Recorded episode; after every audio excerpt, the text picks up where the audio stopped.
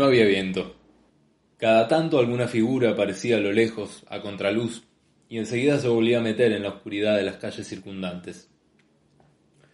En el calor de la noche, el pibe estaba sentado en un banco, en lo alto de la plaza. Haces de luz pálida caían con desgano sobre el pasto y las baldosas, como si los faroles también estuvieran atolondrados por efecto del calor. Había alrededor un ánimo festivo que se abría paso a través del aire pesado. Cada tanto se oía la aceleración desaforada de una moto o un chirriar de neumáticos sobre el asfalto. El resto del tiempo, música y risotadas formaban un telón sonoro casi homogéneo. De a ratos emergía de la oscuridad algún grupete juvenil que pasaba fumando y riendo, o algún latero que se acercaba a manguear una moneda. Hacía rato que el pibe estaba ahí sentado. Miraba esas escenas con la actitud retraída de un espectador, o esa era la ficción que construía para sí mismo. Se entretenía con la fauna humana, como le gustaba decir.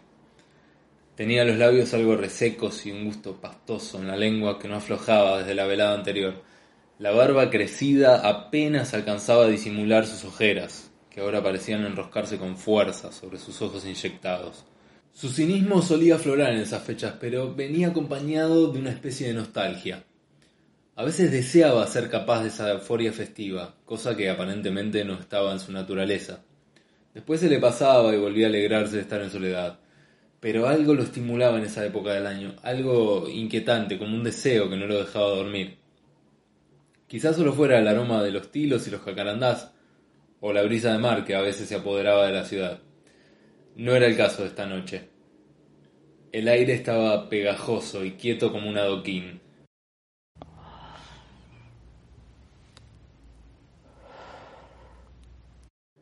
Su mente era una nebulosa, se le mezclaba la resaca de ayer con la borrachera de hoy, la excitación con el cansancio, el acelere con la pesadumbre. Cada tanto pasaba a lo lejos alguna mina, sola o en grupo, que se llegaba a adivinar interesante. Sentía el impulso de saltar de su asiento. Algo lo frenaba. Estaba aturdido. Seguía tomando cerveza, fumando tabaco. Tenía la lengua entumecida. Cuando llegó al fondo aguado de la lata de cerveza, decidió que era momento de moverse. Quién sabe si la noche no tendría algo más para ofrecer. Había que averiguarlo, no podía dejarse derrotar. Dio una última pitada de cigarro y tiró la colilla.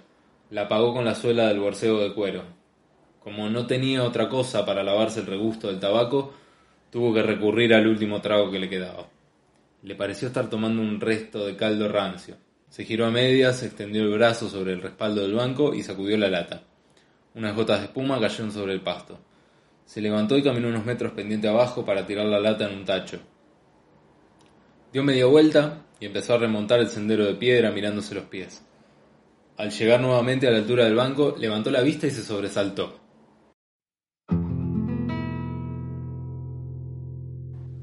Algunos metros más allá, pasando una vuelta del camino, había un hombre a quien no había visto. Y algo no cerraba.